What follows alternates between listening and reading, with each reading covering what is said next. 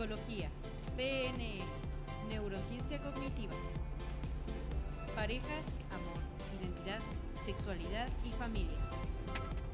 Para adolescentes, jóvenes y adultos. Todo para todas las edades. Aprendiendo a vivir con la conciencia despierta. Conecta con Carla. Hola, hola, ¿cómo están? Habla su amiga Carla Cervantes. Bueno, hoy platicaremos un poco a ver de qué somos buenos. ¿Por qué nos cuesta tanto trabajo saber en lo que somos buenos? Desde muy pequeños nos etiquetan en ciertas habilidades que tenemos. Nos dicen nuestros padres, ay, este niño dibuja muy bien o esta niña dibuja muy bien.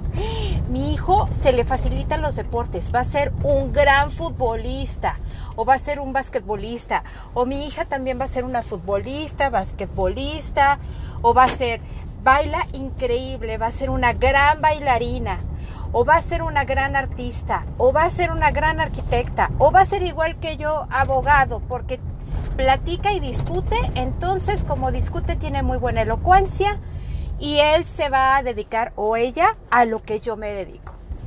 Pero realmente sabemos nosotros, de corazón, poniéndonos la mano en el corazón, en lo que somos buenos.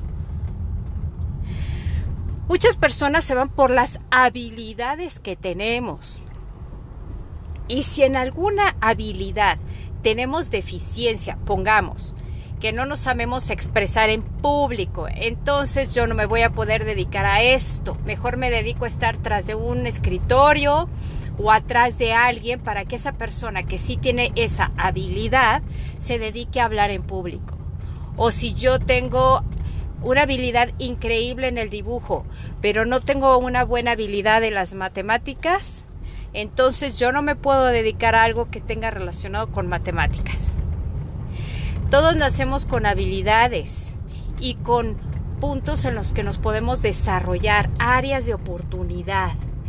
Pero es muy difícil que nosotros digamos, me voy a dedicar a algo que yo no tengo la habilidad desarrollada. Siempre nos vamos por lo que más fácil se nos hacen las cosas. ¿Y será que no nos queremos esforzar? ¿O será que estamos demasiado programados en lo que nos dicen que tenemos que hacer? En la parte infantil es bueno que nuestros padres nos guíen y a lo mejor nos digan que tenemos pues facilidad en alguna actividad y eso está muy bien pero no significa que no vas a poder hacer otra actividad que aunque se te complique la puedes realizar correctamente. Si pusiéramos un poquito de nuestra parte, si somos padres, tendríamos que ayudar a los hijos a que esas habilidades que no están tan desarrolladas sean su prioridad. Y así como lo oyen, no lo que se les facilita, sino lo que se les complica. Ayudaríamos a tener un mayor desarrollo de esa habilidad y las otras, por default, ya sabemos que tienen esa habilidad desarrollada. Entonces, ¿cuál sería el esfuerzo? Les enseñamos a que realmente se esfuercen en lo que quieran conseguir y que en todo lo pueden lograr si se esfuerzan y se dedican. Desarrollar la habilidad del hábito, de la disciplina, que es súper fundamental, y de la obtención de objetivos por mérito propio es la mejor habilidad que les podemos enseñar. Y esto es enseñado.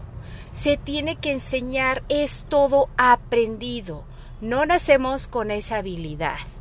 Muchas personas creen que sus hijos, por ser muy disciplinados en la escuela, es porque así nacieron. No, ellos aprendieron viendo un comportamiento que les gustó y que creyeron que era correcto y lo hicieron suyo.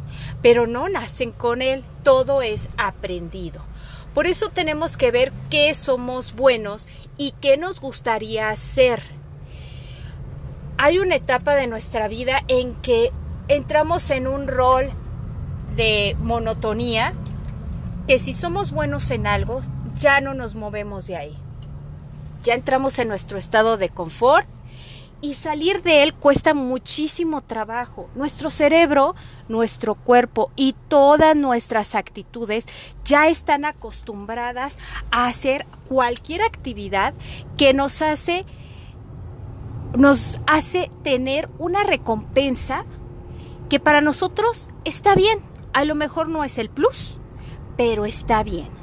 Por eso tenemos que desarrollar la capacidad de tener la habilidad de ser un poquito más, más eh, constantes en desarrollar esas habilidades que no estamos capacitados o que no tenemos tanta facilidad.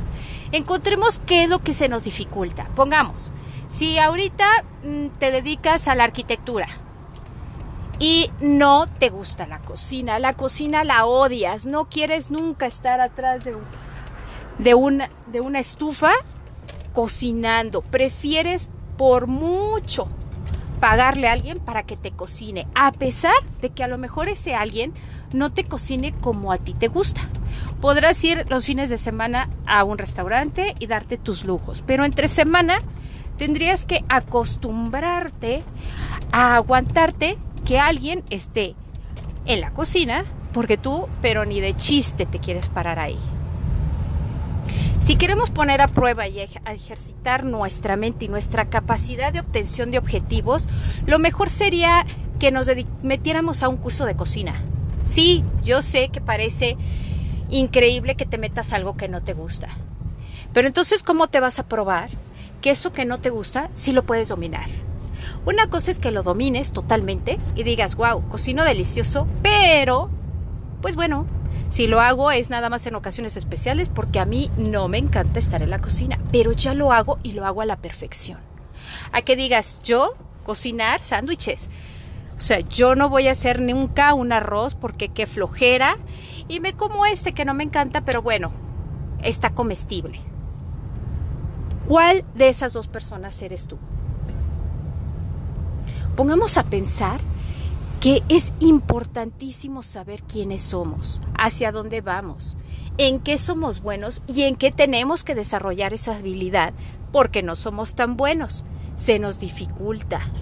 Y verán que en esta vida tenemos tantos personajes de vida, puedes convertirte en el mejor chef de tu familia o de la familia en general, o puedes convertirte en la mejor persona que escucha y tú no tenías esa capacidad de escuchar o de ser gracioso y tú no te sentías gracioso o de ser una persona que realmente puede platicar en frente de 10 mil personas, aunque a pesar de ti, tú lo lograste porque no podías ni con cinco personas enfrente poder pararte enfrente a explicar un tema que a ti te interese o que no te interese. Solamente el pararte enfrente de las personas, el atreverte. Por eso es importante conocernos y saber qué es lo que nos gusta, qué es lo que queremos llegar a ser en esta vida. ¿Cómo admiramos a esas personas que logran hacer todo? Son músicos, son compositores, son grandes artistas, son eh, a lo mejor actores, tienen una carrera profesional también, tanto de la actuación como, no sé, doctores o arquitectos o lo que ellos se les antojó ser. Si no eres feliz ahorita en donde estás y con lo que estás haciendo, convéncente en ponerte otro, otro traje otro traje que puede ser el que te va a dar la felicidad y el que te va a ayudar a desarrollar una nueva habilidad. Somos unas maquinitas vivientes. Nuestra mente es la que nos controla la parte de intelecto, pero nuestro espíritu y nuestro ser es el que controla realmente esas dos facetas que están abajo, el cuerpo y la mente. Desarrolla tu ser, despierta tu ser. Atrévete a ser diferente, a pensar diferente, a actuar diferente, a dedicarte a algo que te haga vibrar y pararte todos los días con la intención y la emoción de ser tú completamente feliz y pleno. Inténtalo, atrévete. Y siempre, como siempre los voy a invitar a que vivan con la conciencia despierta. Conéctense con ustedes mismos, mismos. La vida es muy cortita. ¿Qué te detiene? Solo tú. Así que ya despierta. Les mando un fuerte beso y nos vemos en el próximo capítulo. Cuídense. Bye.